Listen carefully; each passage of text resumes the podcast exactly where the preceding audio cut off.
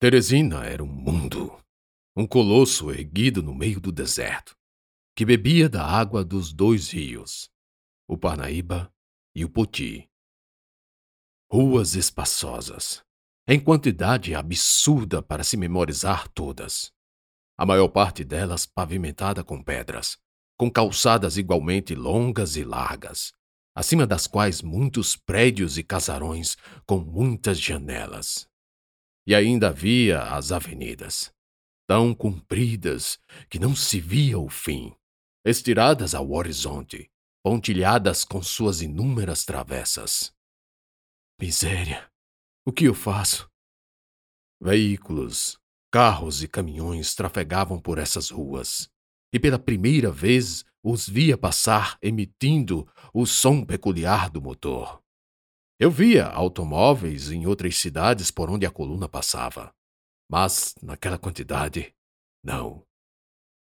Passei um dia inteiro perdido, rondando para cima e para baixo, batendo em toda a igreja e perguntando onde ficava a catedral.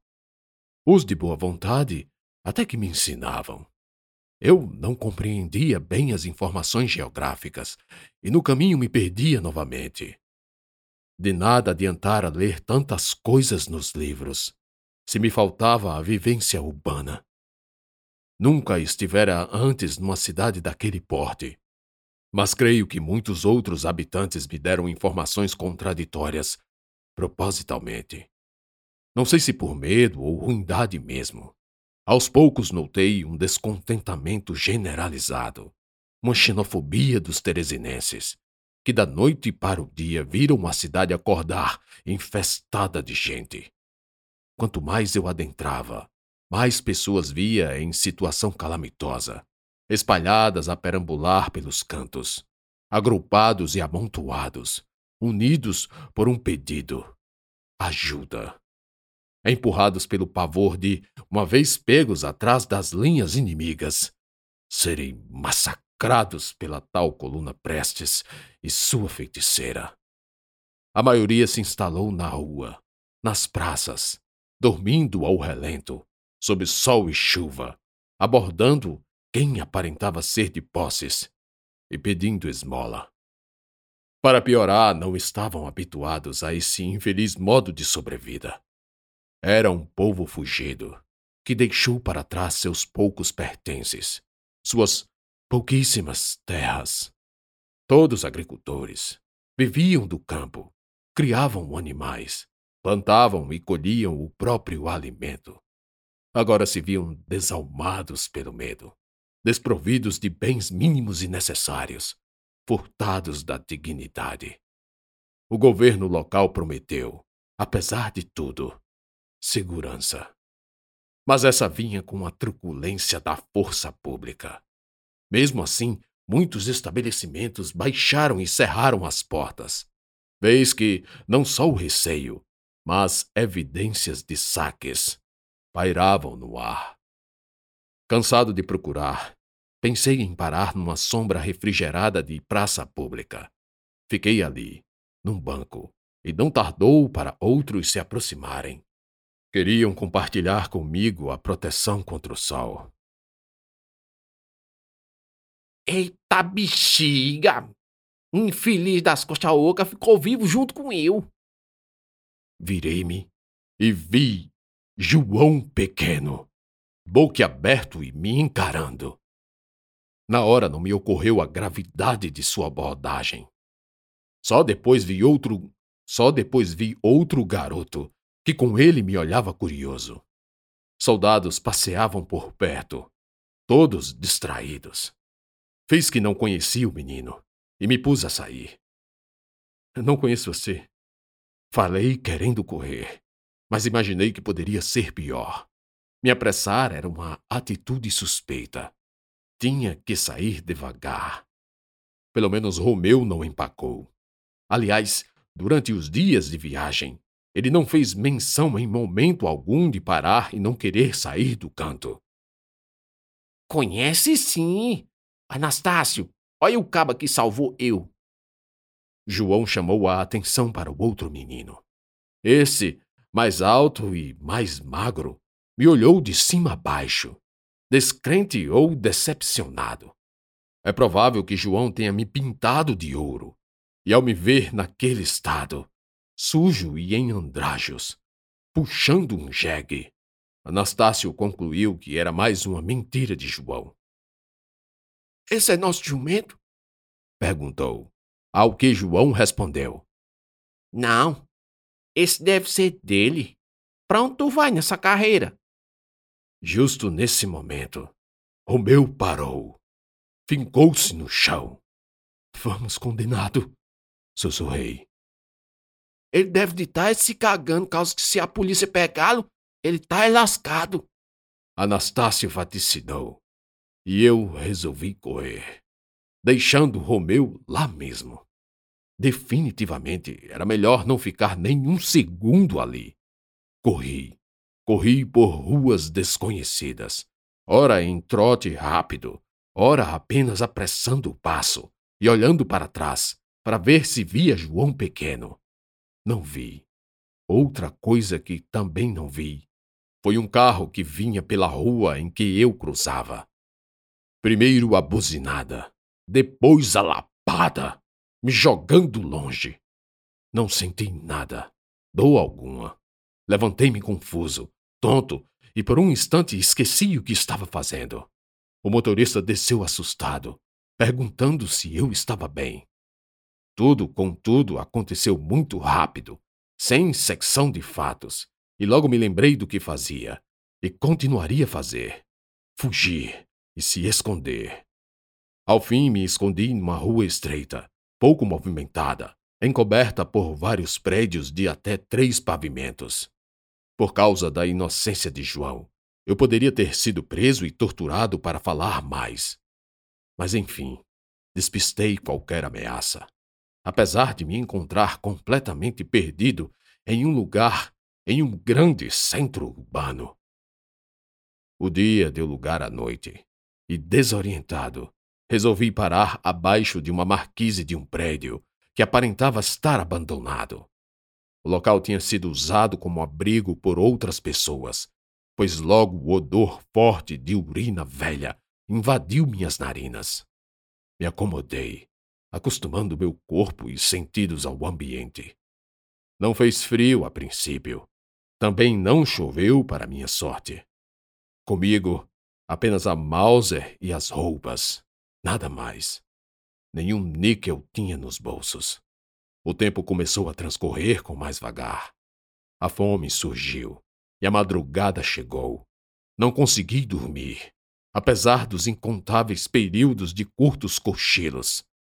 Na alta noite, o frio veio cortando me encolhi tremendo todo o corpo. Era melhor se movimentar. Ainda sem qualquer amostra do sol, parti para achar quem procurava. A busca por uma pessoa numa cidade daquele tamanho é realmente impossível. Todavia, meu referencial era a própria catedral, casa e local de trabalho do bispo Severino Vieira. Depois que o dia clareou, não demorou para um bom samaritano não só me explicar onde ficava, como também me orientar a achar sem erro. Tá vendo o rio? O velho se referia ao Puti. Então, vá descendo por ele e quando passar pela terceira ponte, quebre à direita. Entre numa rua e pergunte a alguém. Você vai ver muita gente indo e vindo, porque hoje é dia de missa. A ajuda trouxe alívio. Trouxe o fim da procura.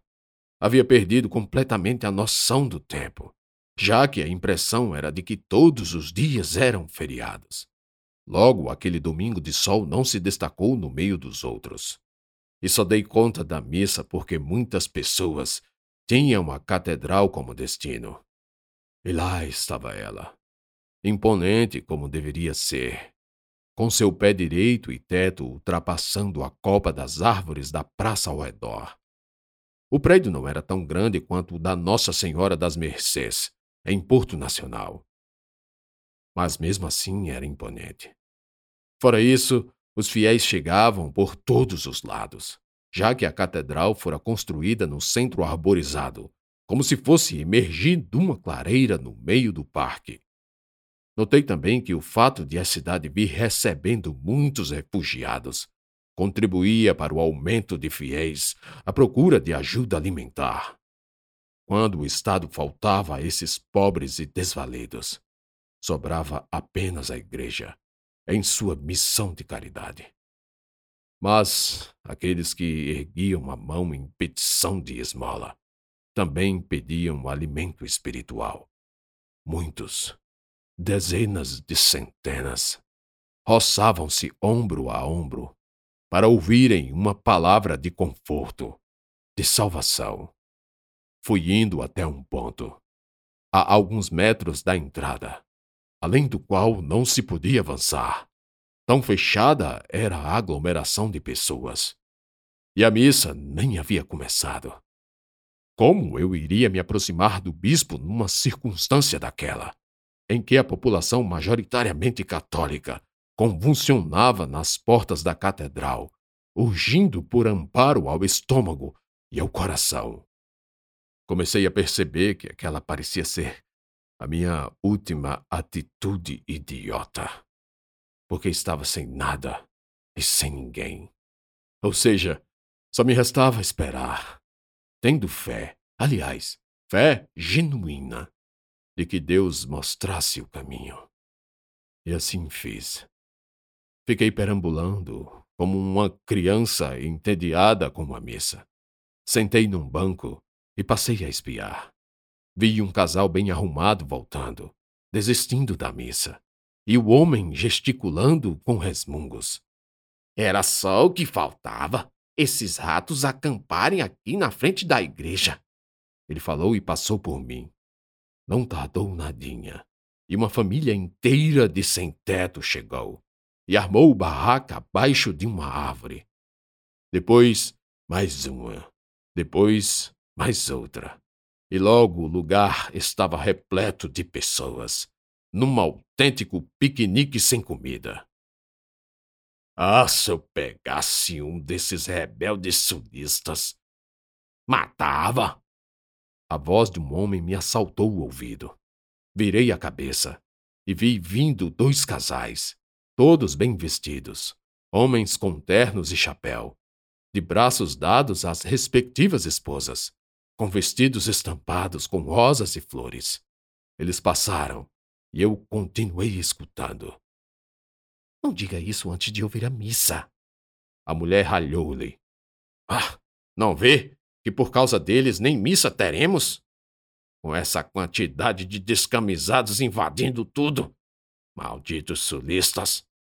Ah, se eu pegasse um desses rebeldes sulistas, matava. Não há só sulistas. Há igualmente nortistas, principalmente os que foram recrutados do Maranhão. O outro homem disse: Fuzilaria da mesma forma. O primeiro sentenciou, e se afastando todos, perdi o fio da conversa. A fome foi me deixando, trocando de lugar com o cansaço e sono. Eu estava há dias sem dormir direito, e a brisa fresca da manhã ajudou na minha queda num sono profundo. Amarra ele! Acordei com os berros nos ouvidos. Onde arrumou essa arma? Outro berro, e eu, ainda cego por abrir os olhos, não conseguia identificar o que estava acontecendo. Você é um rebelde? Ele é sim um deles. Não, vomitei a única resposta que me salvaria das perguntas sem rostos. Ou ele é um rebelde, ou é um ladrão da polícia. Dá no mesmo. Cacetei esse miserável. Bora, amarra! Súbito, quando finalmente tomei pé da turba que me cercava, me vi preso pelos braços. Primeiro me seguraram, depois me amarraram, e sem nenhum direito de falar ou sequer abrir a boca, comecei a ser agredido com gritos, cusparadas, pedradas, tapas, socos, murros, chutes. Obviamente fui ao chão para me encolher, e só lembrei da vez que apanhei quando estava com Ana, na fuga da fazenda do Coronel Salvador. Tentei rolar, protegendo espaços doídos demais. Avistei rápido as árvores acima, e abaixo a grama enlameada, pisoteada, assim como eu. Depois da sessão de pancadas, ergueram-me e me arrastaram. Meu cabelo grudou na minha testa, caindo em meus olhos. Mesmo assim, vi, no relance de pesadelo acordado, uma corda sendo arremessada num galho de árvore e numa das pontas, um laço de forca. Comecei a gritar, jurando inocência, mas a cacofonia de insultos abafava qualquer explicação minha. O que está acontecendo aqui? Uma voz estrondosa se sobressaiu no meio das outras, que dissiparam diante da autoridade do comando. Roguei que fosse alguém amigo, e girando a cabeça, vi soldados. Da ausência de som, alguém tomou a iniciativa e me acusou. Ele estava com essa arma. Essa arma é sua? O soldado me perguntou. Não. Mentiroso safado! Estava com ele, sim. O acusador, que só agora eu podia identificar, apontava o dedo para mim. O homem, aparentemente retirante, tinha um rosto marcado e sofrido, cauterizado pelo sol. Ele ainda falou: Acabaram com tudo nas minhas terras. Violaram minhas filhas. Minhas filhas. Não sei do que você está falando. Pronunciei quase desfalecendo. O encerramento da surra cobrava meu desmaio com a redução da adrenalina. Como é que você viu que ele estava com essa arma? O soldado perguntou de volta, girando na mão a Mauser reparando e admirado com a fineza da peça. Eu. Eu passei e vi. Eu estava dormindo, nem vi quando ele passou. Falei, finalmente adquirindo alguma lembrança do que possivelmente acontecera. Alguém mais viu o galega aqui com essa pistola?